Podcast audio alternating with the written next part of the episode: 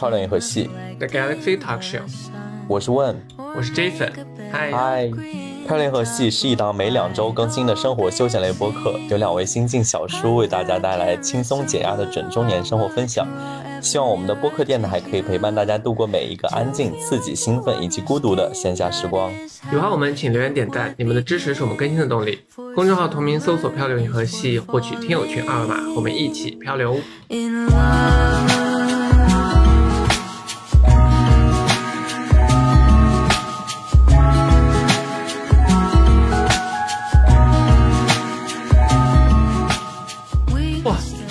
最近你真的很忙哎，感觉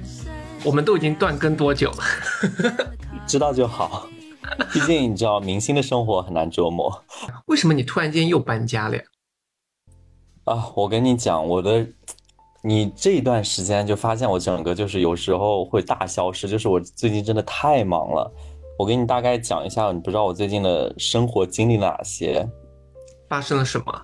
我跟你讲，因为去年的时候，我大概是在就是七月初的时候找到新公司嘛，然后我就把我的东西全都搬到新公司地方，因为我新公司离就是我之前住的那个地方还蛮远的，所以我当时就是相当于整个换了一个环境，然后搬到了新的房子。然后七月初就是今年的七月初啊，就相当于是正好我的那个合约到期了，然后我就说那我就重新换一个房间，我就大概就换了一个，我找了其实不是很长时间，但是也花了一段时间去找我自己想要的一个房子，所以我当时这一整个月加上加班啊、出差啊，然后以自己我自己的一些私人的事情，还有咱们两个的播客，就整个一个你知道无暇分身。我现在就恨不得我身上我可以长三头六臂出来，把这些事都全部完成。对，而且我觉得你真的很夸张。从我们一开始录制的时候，你都是坐着，然后现在变成躺着，最后已经是躺倒在床上给我录制电台。下期开始的时候，我准备倒立波。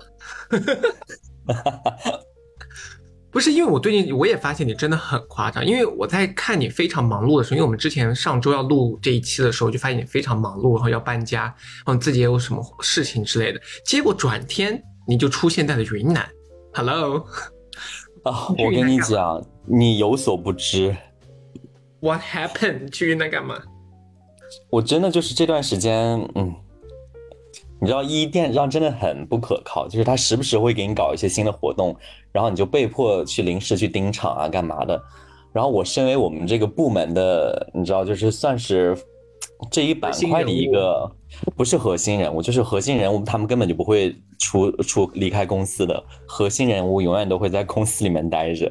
就是真正的就是你稍稍需要你负责一些事情的时候，他们就会派你去这个地方那个地方，然后瞬间就把我派去了云南。但说实话，我其我之前是派我去云南之前啊，就是大理之前，我其实当时是有一点还觉得还嗯不错，呃还不错，就是你知道，毕竟除了你的内容完成之外，你就可以自己去做一些什么观光客的事流事项。但是我跟你讲，我这次去了六天，我完全没有在大理玩。你去了六天，我以为你就去了什么两三天之类的。没有，我跟你说，我从周一出发去，然后周六出发回来。因为杭州到大理只有一班机飞机，然后就是那一班固定的我们过去。然后我从第一天去的时候就开始盯搭建，然后第二天就一整个都在那边现场。第三天的时候就是跟我们这边就是后来的同事们交接，然后第四天，然后就是稍微轻松一点，但是我有我自己的事情要忙。第五天的时候就整个是这一次活动的核心任务，然后第六天结束立马就飞回来。你没有，但现在去云南是最美最好的时节，大吃菌子各种。真的就是啊，我真的我我同意你们这个说法，因为我去看了云南之后，我真的觉得确实是最美的瞬间啊，好好看！我现在真的有机会，我一定要再去。所以你之前是没有去过大理、丽江。没有，哎，等一下哦，但是稍等一下，那个 Jason，我如果没有记错的话，我们这一期播客内容是谈租房，对 对对，没有，因为我们两个可能走神的两个主持人。我们两个可能太久太久没有聊天了，你知道，就是 很容易 catch up 到很远的时候。说起这个租房，我其实比较好奇的就是，你这次租房，我看你的社交评论区里面，你其实是搬到了一个离市中心更远的地方，是吗？你一般不会主动问我，而是看我回复别人的信息，观察我的 留言是吗？不是因为我无意中刷到了，因为最近某位某位博主的小红书也是很火啊，随便一发都是好几百几千点赞呢。还 好啦，没有到几千。我就因为我就无意中刷到，我就说我以为你是搬到更市中心的地方，因为我我在猜想，就是我们在聊的第一篇的，就是说租房应该要有什么需求，我就在想你这个时候租房是不是因为你换到了一个离市中心想要离市中心更近的地方？嗯，我觉得是这样子，正好因为你也是刚刚搬，呃，我记得你也是刚刚搬新家不久的时间，我们觉得，我觉得我们这次可以正好就是就着这次搬房。然后，比如说有哪些注意事项，以及为什么会选到现在的房子，我们做一个心路历程吧。然后我先来，我就就着你刚刚的问题啊，其实是这样子的，就是呃，我所在的这个区呢，然后就是也跟我的个人情况有点关系。我申请了一个，就是这个区的那个人才补助，就是它其实虽然叫的很高大上啊，其实就是你拿你取得了一定学历之后，他会给你一个补助，然后你只有在这个区域之内租房子，他才会返你一部分钱。所以你知道我呢，又是一个爱占爱贪小便宜的人，就是为了这一点点钱呢，我就觉得那我还是再留这个区这个区域就好。但是你知道这个区域呢，它其实是在杭州比较算比较偏的地方，就是你稍稍微离市中心近一点的那个区域的边缘呢，它的城市建设又不呃又不是很好，就是没有那么方便。然后周围的房子呢，我觉得也就那样，就说的说得过去，但是生活的那个基础设施又太差。所以后来我就想，嗯，那与其啊，我再花那么多心思是想要往市中心的地方靠，那我还不如就在我们这个区域的算是一个小的市中心的地方找一个比较舒服的居住环境。然后如果我需要去到杭州的市中心啊，或者出去玩儿，然后我再是周末的时候出去，这也不会耽误我的时间。所以我是自己做了一个这样的一个思想斗争，才决定搬到我现在的房子。所以你其实，我整个已经 lost 了，因为你没有说区的名字，我现在整个已经很 confused，你到底是搬去了哪里？所以你其实是搬到这个更远的地方，就是你现在这个区的一个小市中心。呃，对，就是呃，我我之前很多人都问我那个区的名字，我可以悄悄私下告你，我在平台上就不讲了。哇，好好亏，好好好私密哦，怎么怎么着？你们那个区是怎么样？我比较注重自己的 privacy。你们这个区这几百万人口是怕人家是怕粉丝追踪你？没有，是这样子，就是嗯，我这个区其实对于整个我们市中心来讲，就是真的非常远了。就是我大概就如果要去市的去到市里的话，坐地铁都要一个小时以上，可能不到一个小时，反正就反正就很远。我之前的那个住的那个去年住的那个房子啊的那个区域，其实虽然算是有一点点远，但它距离市中心还蛮近的，就是你大概坐高铁都不用倒车，然后一趟就可能七八站就到了，我觉得还是比较方便的。但是我去年那个房子真的非常的小，就是我不知道我跟你视频的时候你有没有看出来，就是大概真的就是一个，我觉得可以算是蜗居的环境，就是一个卧室再加一个小小的走廊，再加一个卫生间。这就构成了你当时整个一个的房子的布局，所以我当时在那儿的时候，我真的是有一点点烦躁，我就觉得人被困在一个很狭小的环境里面，你会觉得，你知道，就是形容的不不切不贴切一点，就是一只鸟你飞不出去的那种感觉，就是我时常会有一种窒息感。但是你之前的那个房子的风景很好，你是一个大落地窗，哎，那个是我唯一觉得我。到现在为止都比较怀念的地方，就是它整个风景什么的，然后楼层层高都是我特别喜欢的。但是你也知道，就是去打工的时候，你就是没 没有时间看风景，你唯一看风景的时间就是周六周日。所以，那你之前的房子的租金和你现在房子租金比有什么大的差距吗？哦，就是我在找我现在这个房子的时候，我的。目标啊，就是我大概给自己设定了一个进一个上限，就是我觉得我现在今年要换到的房子，我觉得我一定要比去年的稍微好。然后房租就是能不涨的情况下，最好不要涨。但是如果需要涨的情况下，我自己给自己设定了一个心理目标，就是大概涨一个，我看是个七百七百左右。就如果是涨到七百，比如说八百，我也能接受。但是呢，如果就是它便宜一点，那是当然是最好的了。呃，所以我就在这个标准之内看到了自己想要看到的房子，我觉得嗯还不错。你现在是什么一室一厅吗？对，然后一室一厅，一厨一卫，就是 everything。哇，好适合你过各种各样的夜生活哎。就请朋友来家里打牌是吗？对，Netflix and chill 很适合你。所以你方便透露你现在的租金吗？还是这也是隐私啦？嗯，我觉得算是隐私吧，但是你想知道吗？我我是觉得观众朋友们想知道，因为我也知道大概，我其实大概知道就是这个租金价位应该是什么样子。你猜一个数字，我这样吧，你猜一个数字，我说高了或者低了就 OK 了。三千，呃，我目前的那个租金是比这个高的，呃，三千八，我觉得够了。太 narrow down 了是吗？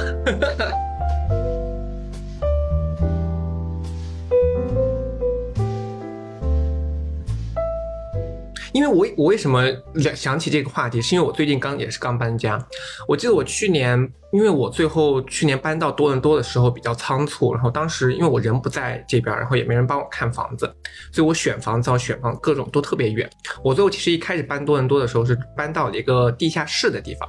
然后那个地下室的话呢，哦加拿大这边有很多房子是那种半地下室，就你地下室也有窗子，然后你窗子确实是有对着外面，但是你窗子外面就是地地面，就你的窗子是挨着我知道，我地面的知道那种感觉。对，所以你其实是半地下室。然后当时呢，我呃，我朋友都跟我说，你要不要重新再换一个？这样没有窗子真的会很难受，怎么怎么样？嗯我加拿大冬天又都是雪，但是我当时你知道，在国内也很开心，我就想说，哎，会怎么样啊？就是大，我就是住半年一年的，有什么？我到时候再去到多伦多，我再重新搬家不就完了？然后呢，我就来到这边，就真的住到，而且我是住在离市中心比较远的地方，所以我就当时真的是住到抑郁。就是真的是住到不开心。后面我今年在租期刚到，大概是五月份一到的时候，我就立马花了重金搬到了就是市大市中心，就是真的是很认真重，金，所以所以你的那个房租大概有涨了百分之多少？涨了一倍啊。那就是意思说你原来是两千，你现在花四千。呃，没有到四千啊，但是确实是比之前翻了一倍。天呐，难怪你这段时间急着在找各种兼职。但但是我跟你说，哎，这个就不说了，因为我本来是想要找各种兼职，但是后面我找到了，就是我找到了一个那个下学期的那个实习，所以说啊，所有事情都迎刃而解，就是哦，非常太棒了，难你找到实习了已经。对，然后但这个都你，但这个都是另另外一回事儿。但是就我反正就搬到市中心，但我搬到市中心其实不是我一个人住，就是我之后我对象也会过来，所以其实是我们两个一起住，只是我提前先住过来了，我提前四个月先住过来了而已。然后反正我当时就为什么我就聊到。说我们这个人生阶段需要什么需求？我就在想，我们这个人生阶段真的就像你说的，就是整个居住环境，特别是我们两个独居，独居青中年，我觉得居住环境真的是非常影响一个人的平时的生活状态，然后心情真的是非常重要。真的，哎呀，我真的觉得太同意你说这句话了，因为，嗯，因为我觉得就是你的居住环境跟你生活的那个气场也很有关系，所以我当时就是，我不知道你当时大概找到你现在的房子花了多长时间啊？我大概是五天之内是选定了这套房子的，五天你就选定了，那么快？因为五天就是其中我是集中了两到三天的时间，就看了很多套，然后我大概，呃，也因为我自己还有一个那个，我自己有一些限制，比如说我这次是一定不会租公寓房，然后我这次是一定需要一个客厅，所以就是我自己在看房之前已经 pass 掉了很多。啊，哎，那你选民房难道不会担心它之后的设施很容易出问题之类的？这就是我跟你讲的，就是当你看到一套你特别喜欢的房子的时候，你就立马想把它签下来。我我还记得我当时看到我这套房子的时候，就是我刚刚走进去的五秒钟，我说天呐，这不就是我想要的一切？啊，那你这样子，那个中介岂不就是说，岂不是给你大涨价？那个中介还好，那个呃就是我们是一直想，我是一直想努力的砍价，但是后来我确实没砍成功。我选我这个房子还是选了一段时间的，因为我多伦多这边特别神奇，嗯，他在这边房价其实租房价已经很高了，但这个房子如果你当天去看，你第二天不决定的话，他马上就会租给别人，就是市场非常的火爆，就很神奇。我当时的话呢，看了第一套，然后第一套呢，我犹豫了几天，然后第一套就像你的那个，你的就跟你的上一套可能有点像，它就是一个 studio，但它也是市中心，然后它也是在公寓里，然后我犹豫了两天，第一套就没了。后面我就看了这一套，后面我就看了这套之后呢，我觉得也还可以，但它是我很讨厌的红地板，所以就是很让我就红就你去过我上一次的我上海的家对吧？哦它就那种红砖地板，我就我我就特别不喜欢那种地板，就是暗红色的木纹，对我就特别不喜欢这种暗红色木纹。然后结果我这次又选了一个暗红色的木纹啊，我这时候真的是对我自己真的很烦恼。但是你知道我不选这个，因为它性价比很高，它房子很大，然后位置非常好。啊，有多大？你形容一下。它是呃一室一厅，然后还带了一个书房，就是这边很哦 typical 的一个、那个加拿大的公寓，他们就带了一种那种很奇怪的一个书房。哦，这个有卫生间吗？对，也也有单独的卫生间，然后 哎 你没有，hello，听到我口气中的嘲讽吗？对哎，hello，我一室一厅，我没有卫生间，我是干嘛去用公用卫生间是吗？我是在住宿舍是不是？因为你没有说啊，就是你没有解释出来一室一厅。一般大家解念的话就会呃一室一厅一厨一卫之类的。这个卫生间也太基础了吧，姐。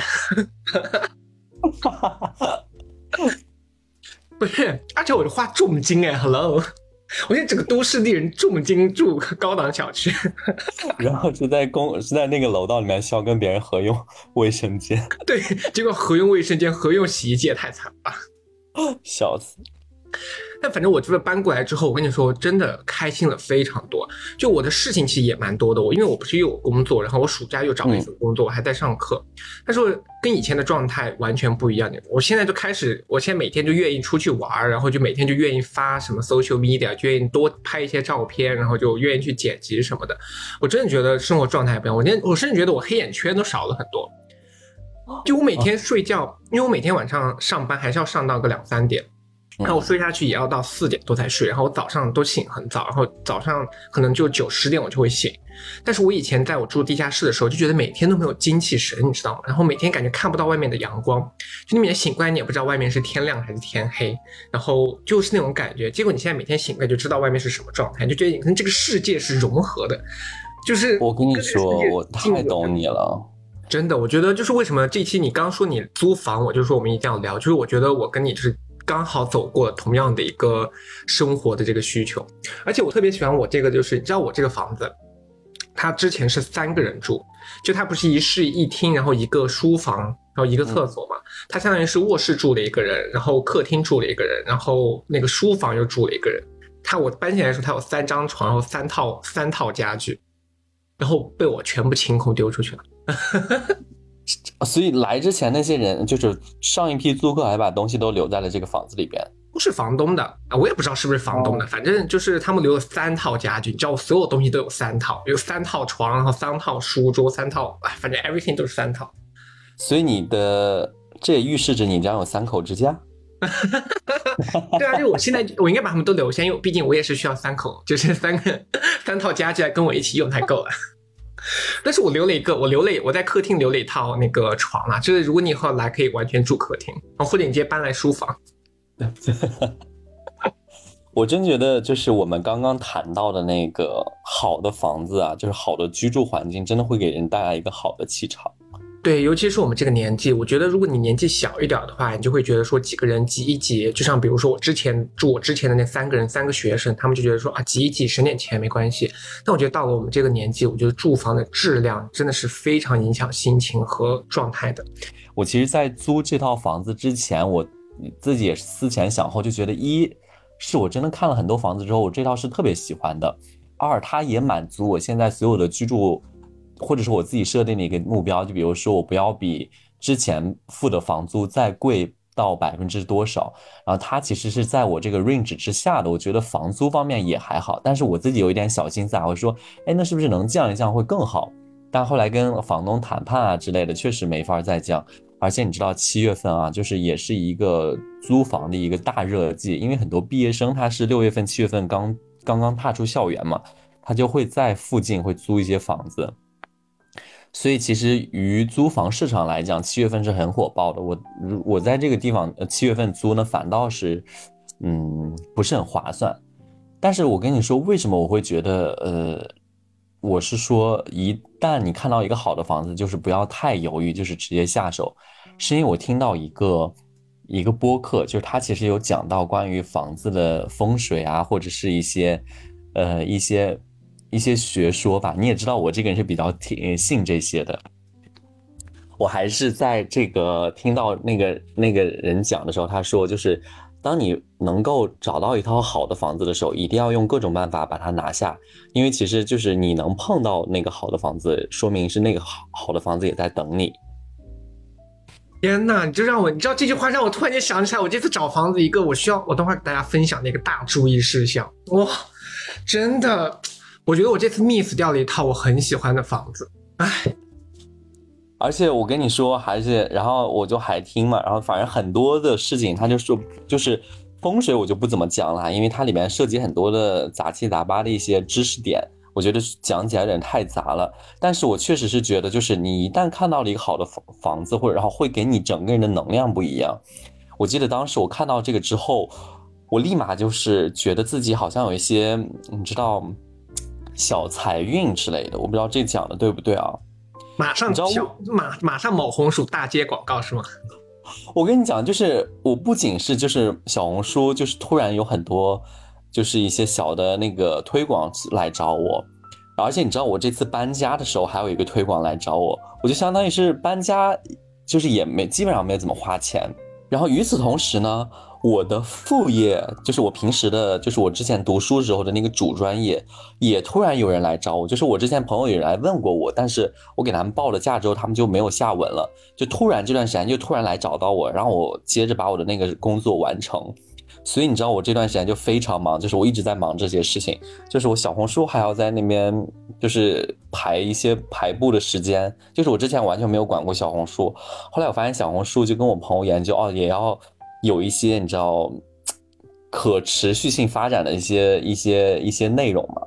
然后自己又接了一些那个小的一些小案子，但是虽然价格不是很高啊，但是起码又重新开始再接了。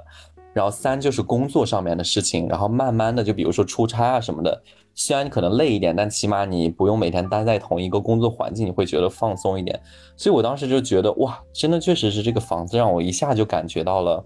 嗯，能量上升，很多事情不一样。对，对，所以我这段时间蛮爽的。哇，但也很累了。就你就很开心啊！你知道我为什我说起这个来，我就觉得说我我真的脸皮薄。我当时在看房子的时候，我当时也是对我现在这个房子没有那么不满意，我觉得还 OK。但其实在我看完这个房子之后，我又遇到了一套我非常非常满意的房子。就在这个之后，但当时我已经答应了这个房东我要签这家，但是我完全可以反悔，因为其实也没有过多久。但当时因为是一对是这些中国人嘛，我就觉得脸皮薄，都跟人家说好了怎么怎么样。我就说啊，那我就算就这个吧，就感觉还是有一点就是勉强，就是迁就了一下，就是这个情况。哦，我懂你。对，就他我也满意，我觉得也不错，但是就是迁稍微还是迁就了一下，因为这个房子本身也不便宜。但同样的价格，我当时其实看中了一套，在就在这个之后，价格比这个还便宜大概一百刀，然后它整个 view，它你在那个阳台上的 view 可以看到多伦多的全景。而且多伦多全景是那种哇，amazing，就是就是你刚刚刚刚才说的那种，就是你感觉这个房子跟你的一切气场，就是你找的梦中情房的那种房子。我当时我因为多伦多房子很难抢，但是当时我在询问的时候，他说这个房子完全还 available，如果我第二天去看，然后第二天我决定了，我就可以要到那个房子。但是我先答应了这套，所以我觉得脸皮薄。哎，但是你自己想一下，就是如果你自己反悔，然后你比如说赔付那个房东一点钱，我觉得也 OK。对，而且其实根本不需要赔付，就是我也没有交押金什么的。其实我当时说反悔，我就反悔了。但是我知道，我当时还跟我对象就是在聊了半天，我还让他开导我，让他还不开导我说什么，那算了，你就答应人家。因为我这个呢，我当时内心对象啊，不是他当时的是，他当时是强烈建议我说，你就把这个取消了，去选那套，怎么怎么样。但是我当时给我自己，我就跟他说说，因为我这个人还是我比较注重诚信，我觉得说我答应你了。哦，也是啊。我就说，如果我反悔，就好像我就怕被上天责罚，你知道，我真的是很，因为我很迷信啊，我是那种很封建迷信的人，我就觉得说上天会惩罚我。我懂你，我觉得诚信是很重要了，但确实你自己想一想，就是你如果当时可以跟别人说一下的话，你换来的是你一年都会有很好的、很开心的。对，就是，但是当时如果我早点听到你说这句话，我就会立马选中。我觉得人还是有些时候要自私一点。但是啊，反正我对这个房子也没有那么不满意了，也还不错。只是那套实在是太梦中情房了，而且价格还比这套更便宜，也是带家具，满足我的所有需求。就唉，但是算了，我跟你讲，对但是我想开一点。对，只能想开点。但是就一方面，我就是说要注意什么事情，就我觉得脸皮一定要厚一点。就我这次找房子，觉得是自己脸皮薄了一点，然后又觉得说大家都在海外，然后又是中国人，他们找人接他们的房子也麻烦，对吧？就也不也不方便。然后人家又带我看房子什么的，我觉得说，哎，就脸皮薄了一点。但是我觉得找房子还是要快准狠。你知道我之前找房子的时候，我的那个室友砍价砍到什么地步？他不，嗯他直接我们在找一套房子的时候，最后联系到房东，他直接想要跳过那个中介去找那个房东砍价。我说，哦，我说你也太没有诚信了吧！但是然后你就哎，但他最后做了一件什么事情吗？嗯嗯我们不是要给那个中介中介费吗？嗯，然后呢，他就去跟那个中介说，那个中介费我最后提成到你手上也没有多少钱，我把中介费直接给你，你帮我去跟那个房东去压我们的押金。就是我直接去个房，就相当于如果你找中介的话，他可能最后提成百分之五五十、百分之六十，对对对，我们就说我们把中介费全部都私人给你，然后你把房东介绍给我们，然后我们就去跟房东压价，结果就真的完成了这么一个事儿。但 在上海的是我的时候吗？在上海的时候，就是你去过的那套房子，但是你知道，就是也不是我们做出来，主要是我那位室友，对啊，这是天哪，这好没有诚信哎。不是那个中介也很开心啊，他可以拿到更多的中介费。所以我们总结一下，我们的注意事项是什么？就是注意事项，第一，我觉得我们两个都决定就是要快准狠，喜欢的就一定要拿下。对，看到喜欢的真的不要犹豫。就有时候还在想说，哎，会不会有更好的？但如果你一旦进去的时候，我为什么我这套房子我就我会觉得我选的非常的满意，就是因为我当时走进来的那个瞬间，我当时环顾了一下四周，而且我那天晚上看房的时候是在晚上下班之后，就可能是个八点多，其实蛮累的了。就是我都，而且那个中介当时还来的有一点点晚，迟到，我其实心里有一点点不爽。但是当他给我看了一下这套房的时候，我刚走进的瞬间，我说哇，这不一切都很好，吗都很，不管什么家具啊都很完善，都没有任何看着很破旧的感觉。然后我就想说啊，那就这这个这个吧，这个吧。然后我就检查了一些，然后后来想了半天，我就跟房那个中介说，我说。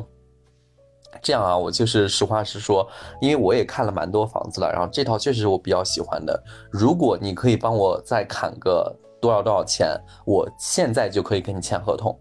然后那个中介他是个年轻的小伙子，然后他可能就是做这个行也没有很久，然后他就现场就给那个房东打电话，他就说，哎，那个哥，这个我带我带我带来一个客人看你这边的那个房子，他还挺满意的，你那个价格能不能什么怎么？然后他就去说，后来我看他嘴角有点不太伶俐，然后我就说，那这样吧，我来跟房东说，然后我就直接拿来电话，我说，哎，房东你好，是这样子的，我呢首先也在这个小区看了大概的房子，然后同样的户型，同样的条件，然后基本上的价格应该是哪些？因为我有知道我的同事在这个小区同样的条件租到了这个的价格。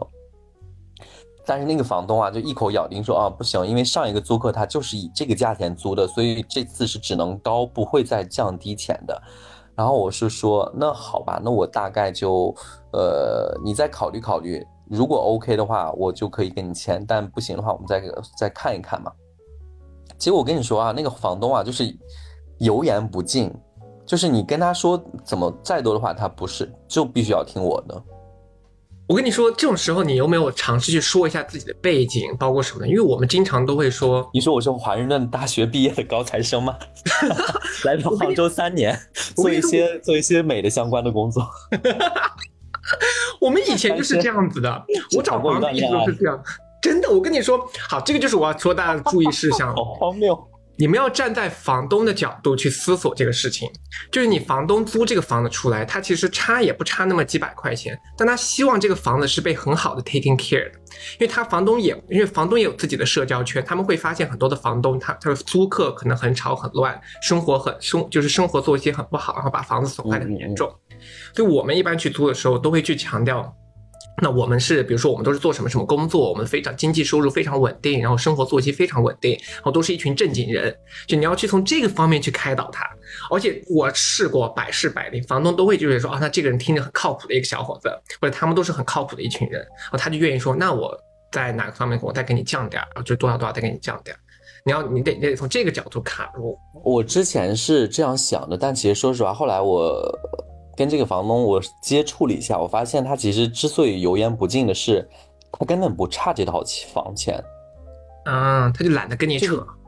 对，因为就是他在这个小区内的，呃，房产的数额已经达到了一个惊人的数量，就是他没有 我我看到他没有正职的工作，他正职的工作就是收租金，就是说天哪，梦想的工作。就是他不会，就是我跟你讲，就是每天他的处理内容是什么？就是签合同，然后把自己的房子租出去，然后收租啊之类的。哎，我真的很好奇，这种很多房产收租，他们每都怎么收啊？他们每周、每天、每个月都要去看自己的账户上有没有到多少多少笔钱吗？这个我没有太深了解过，但是我觉得哇，蛮羡慕这样的生活。这就是我的梦中生活，希望我以后能嫁一个这样子的，就是对象吧。不过，我跟你说，我最后要说的一个点，就是我觉得还有一个找房子，我觉得就是有一点跟谈恋爱非常像。就你知道，谈恋爱的时候，如果比如说你之前看到这个人，他有哪些点是你不喜欢的，你在跟他恋爱、谈恋爱越来越久之后，那个点就会被放大。我觉得找房子也是，如果你进到这个房子里面，有哪个部分是你一开始看到的时候就有点 concern，就有点怀疑、有点不确定，就是哎，这个好像有点问题的时候，它之后就一定会成为你最大的一个点。对于我，就是这个红地板，我对这个红地板真的，我就是还好吧？你知道我在上海住三年，有两年都住在那个红地板，我就对那个红地板非常不满意。而且你去过我之前的那个家，我对红地板不满意的程度是我在我的那个卧室里面铺了一层，全铺了一层地，就是地毯，你记不记得？就是我为了我当时以为只是你想要一个就是可以你知道光脚走上去，所以才铺了地毯。没有，是因为我不喜欢那个红地板，所以我就铺在我整个卧室，而且卧室也比较大，我铺了完整的一套就是地毯嗯去把我那个地板遮掉。结果来到多伦多，辗转反侧，我又住了一个红地板，我真的是要被自己气死。哎，你可以说一下为什么是不喜欢红地板吗？我不知道，我觉得它老气，我觉得这是单纯的审美。哦，因为你知道现在的新的住房，因为有些住房，如果你装修是在五年、十六年前，它就是红地板，因为那会儿流行红地板。那现在新的住房、新装修的，他们都是那种浅木质的，或者是比如说我们就是这种就是侘寂风，就是比较那种清冷的性冷淡风那种表，我就喜欢那种风格的，所以我对红地板就很烦。而且我是一个很爱装饰家的人，你知道我很爱装饰，然后买东西，红地板是很难配色的。你红地板是很难配地毯颜色，你很难配你其他的家具颜色，导致我现在家具就只能够往深色走。因为如果我选了全浅色的木质家具，嗯就会很突兀，就那个红地板就会更明显，你知道吗？所以我现在又只能选黑色的家具，然后黑色的装饰台什么的啊，就很烦，很限制我的发挥和想象力。哎，那 Jason，其实呃，咱们也租房租了这么久，但是你有没有考虑想要拥有一套自己的属于自己的房产啊？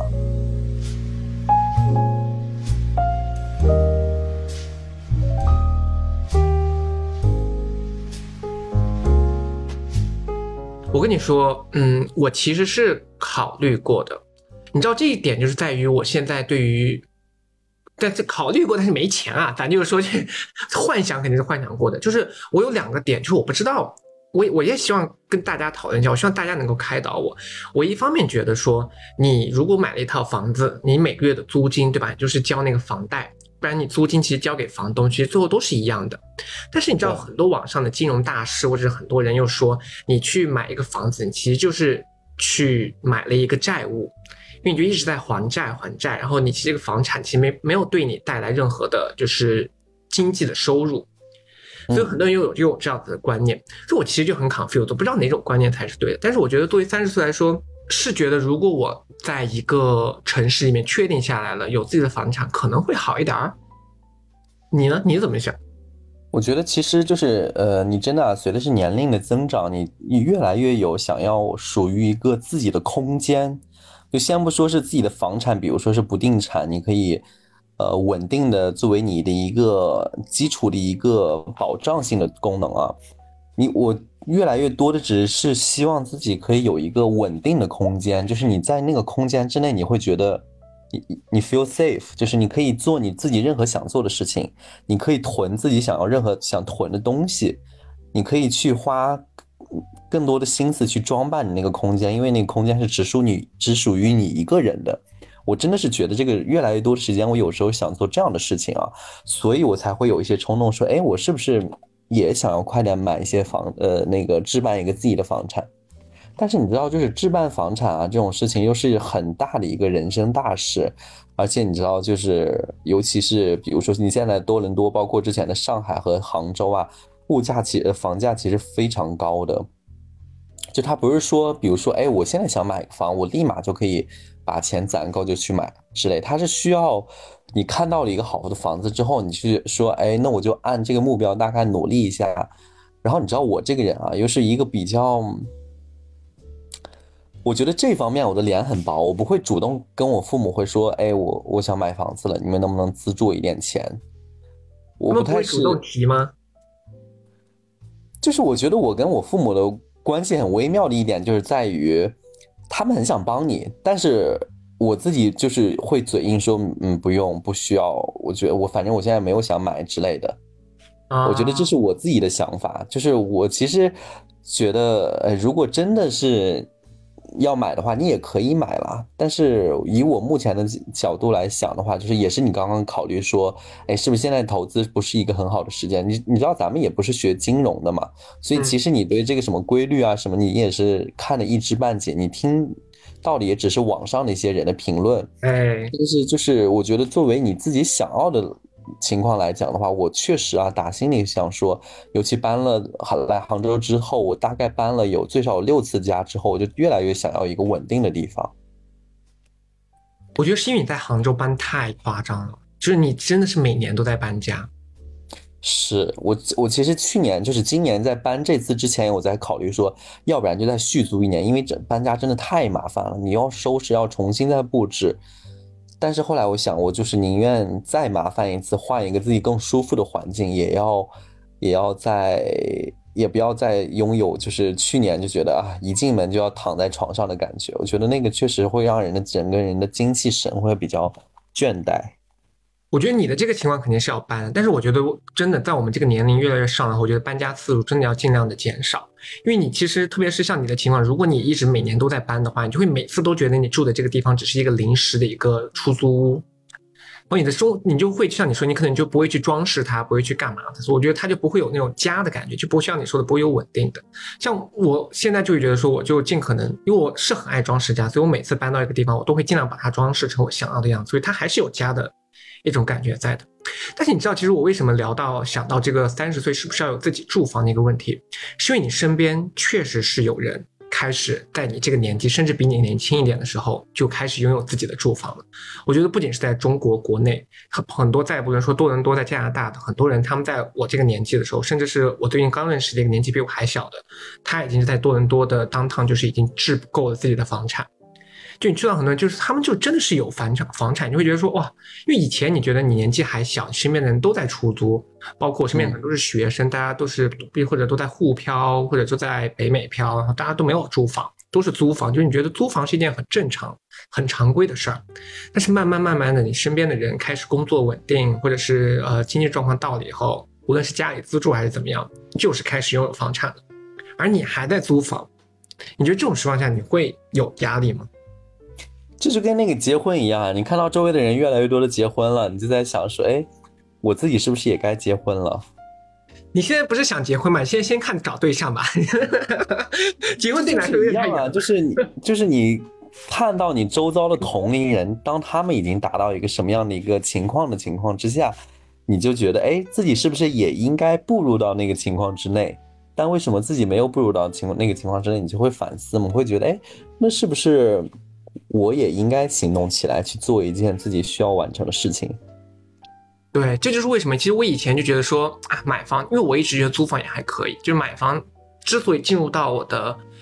眼界里面，就是因为我开始看到周围的人开始买房，就想说哇，是不是自己也应该要开始考虑买房的事情？但是我难以想象自己是一个可以买房的一个状况呀。我觉得我的无论是从经济状况和生活状态来说，都不可像是一个可以拥有房产的人。哎，我我说一个题外话啊，就是如果你真的需要买房的话，你会跟你的父母张嘴吗？我们家的情况，嗯，我不觉得父母能够帮到我什么。哎，你知道我现在的，我现在是自己交学费什么的，我不觉得我家里面，对我，所以我觉得我真的就是这一点我还蛮惊讶的，就是我觉得哇，你真的一切都是 on your own 的感觉。对我真的觉得说就是。我个人啊，就是如果我是脸皮没你那么薄，就是我如果家里面能够支持我是愿意的，因为我觉得我跟父母我们的钱就是一起的，就他们如果有什么问题，我就是我这边也是偷偷的印，然后我有什么事他们也是偷偷的印，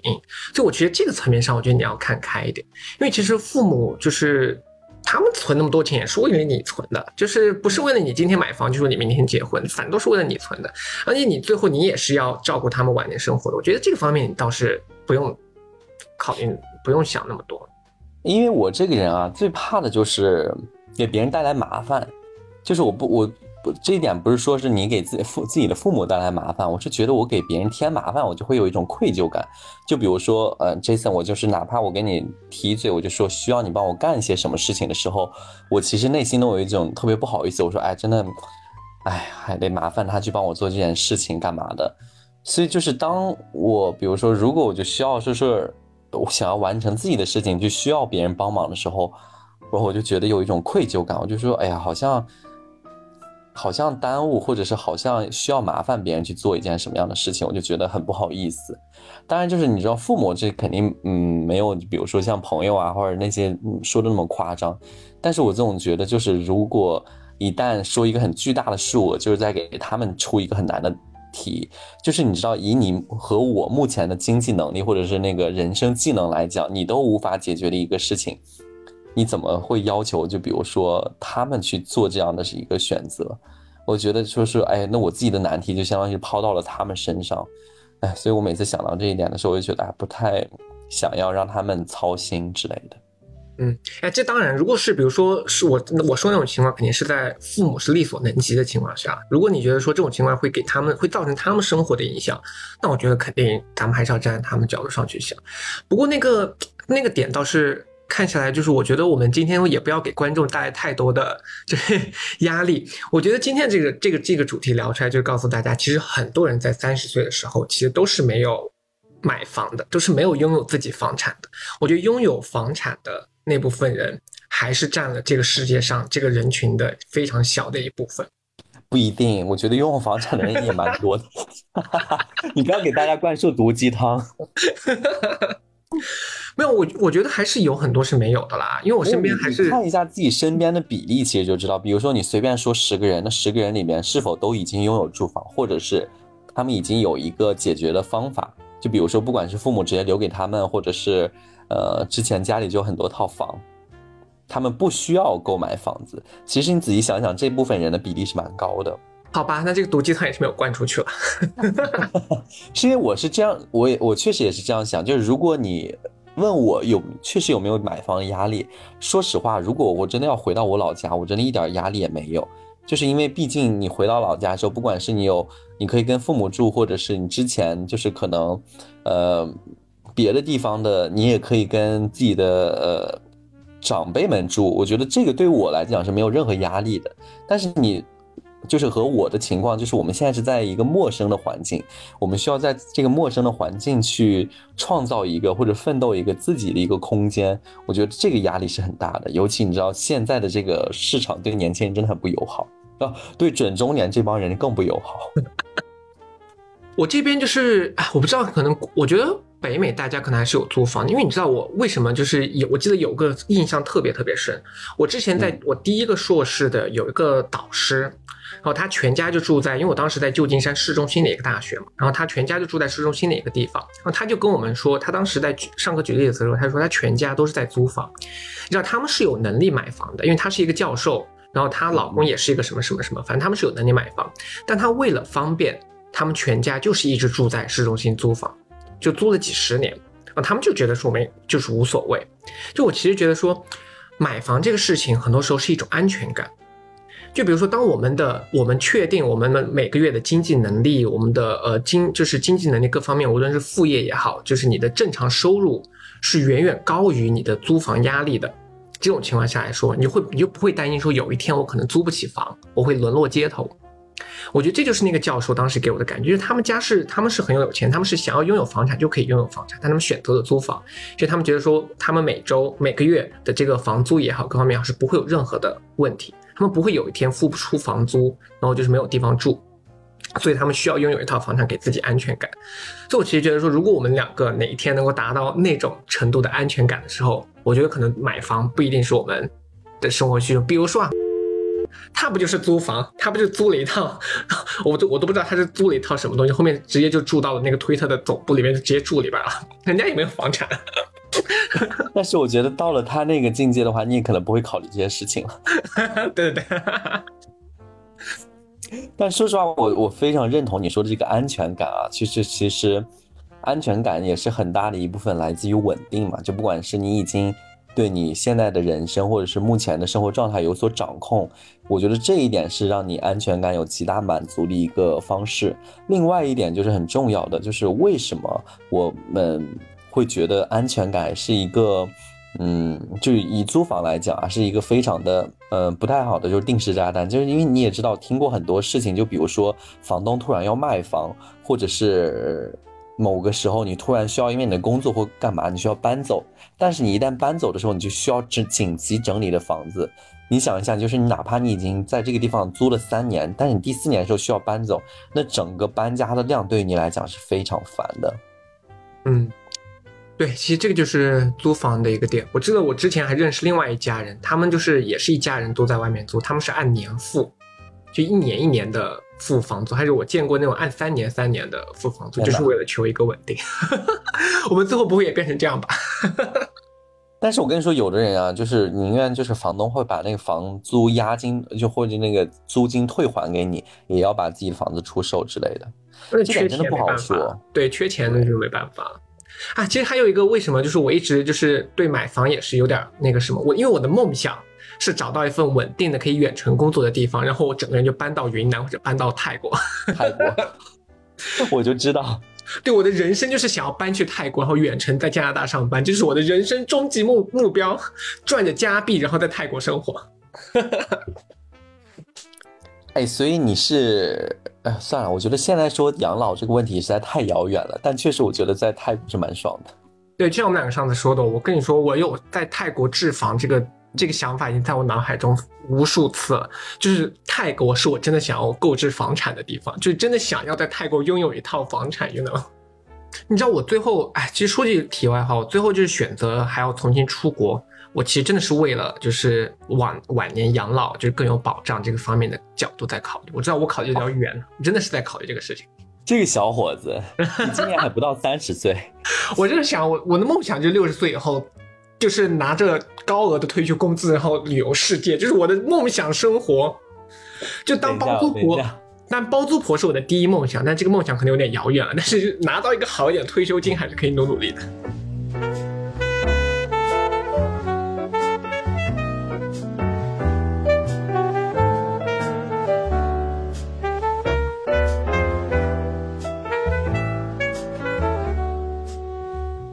确实，刚刚 Jason 有提到，他说就是，嗯，有一个一点点的居住环境没有那么好的话，你自己本身想的是，哎，那我凑合一下也可以，但其实对你的整个精神状态或者是那个那个情绪来讲的，它都不是那么健康的。因为我自己有一个很切身的例子，就是他当时说到他在那个多伦多是住到一个半地下室。我其实当年在西雅图读书的时候，我的那个房子当时也是住到一个半地下室的房间的。我当时就确实啊，你知道，西雅图的冬天又很漫长，又是非常的很长的一个雨季，然后有时候会有大的暴雪。然后当时的那个屋子虽然说它有。它有那个窗户，然后你可以看到外边的路，但其实就是阳光透到屋子里的时间真的非常少，所以我很懂 Jason 为什么一定要换走，因为我当时住住满了一年之后，就是打死不会再住那种房间了，我就觉得对自己的精神状态很差。但同时呢，我觉得我们这次的一个聊天主题呢，就是说通过我们这两次的一个最近的距离的搬家，总结了一个总结了一些。算是一个呃规律，或者是我们自己有一些小妙招给到大家。就是一，如果真的是看到自己经济能力范围之内非常喜欢的房子，立马下手，不要犹豫，不然的话，犹豫的就后悔的就是自己。嗯，非常同意。特别是我觉得就是在大家这个阶段下面，如果大家在能力许可的范围内，特别是如果你没有就是你的你没有一个明确的一个储蓄目标的话，我建议大家多花一些预算在房子上，因为我觉得你。住房，你把房子的价格稍微抬一点，然后多花一点钱在这个住房上面，你的住房环境会好很多，你整个人真的会好很多，可能就会像就像问说的那个气场，你的人的气场能量就会上升，你能量上升，你可能会带来更多的新的机遇和新的状态，你整个人的精神焕发的感觉，可能带来的就是财运。那大家就是说，我觉得就是我的感觉，就是我这次搬来市中心，我确实是花了两倍多的价格，但是我觉得我整个人的状态年轻了很多。就我觉得说，如果我住继续住在半地下室，我可能便宜了一半，但是我可能只能活到六十岁。但我现在住在这里，我可能可以活到七十岁。这个例子是否有些太过极端？就我就想表达这个意思嘛。然后你知道，就是人真的不一样。包括你看，我住我我也是搬到新家以后，我当时立马找到我在 summer 的一个暑假的一份小工作，然后我的工作也比较顺利。然后我现在又找到了一个新的一个下学期的一个。还不错，公司的实习，我觉得这个真的是跟精气神是有很大关系的。天呐，那这样来说，哇，我们每个人都在朝着更好的方向发展。哎，天呐，我要哭了，怎么回事啊？这什么 ending 啊？那我们上一期就是节目被下架，那也是这次的气场导导致的吧？对。现在唯一缺的就是这个漂流银河系什么时候能大火一把，然后我们两个就真的圆满了。啊，真的赶紧火吧，我快累死了。好了好了，那感谢大家，就是听我们这期唠嗑唠到现在。那也希望大家，无论是已经买房的，还是正在租房的朋友们，大家都不要有压力。我觉得你买房，那你也是完成了很多大家的一个心愿；你在租房，那你要知道很多人都在租房，所以我觉得你也不是唯一一个人。所以无论是你现在在生活的哪一个阶段下面，我觉得大家都不要去焦虑或者紧张。我最后再给大家补充一个小的一个经验总结，就是大家在租房之前，不妨听一听播客里边的内容，有人谈到一些租房的风水或者租房的一些观念，然后其实那个时候会有时候就是你自己陷入到一个自己的思绪当中，然后听到别人给你讲解的时候，你自己会有一个眼前一亮的感觉，那个时候对你的帮助或者选择也是有一个很大的帮，呃，有一个很大的。提升后一个进步的空间吧。我当时就是听到那几期节目之后，我立马就是决定我当时现在要的这个房子。然后反正到目前为止一切都还蛮顺利的，我还是非常感谢我做了那个很明智的选择。对。那大家如果听到这里的话，如果你们有因为租房而产生的一些运势的改变，欢迎大家在评论区给我们留言，给我们分享，我们非常愿意听这样子的故事。那当然，如果你现在正在困苦于你的租房环境，或者对租房环境不满意，也可以在评论区告诉我们，或许我们可以给你一些好的一些建议。那这期我们就先这样，那我们下期再见，拜拜，拜拜。That summer is for falling in love. Da dum da dum day. Summer is for falling.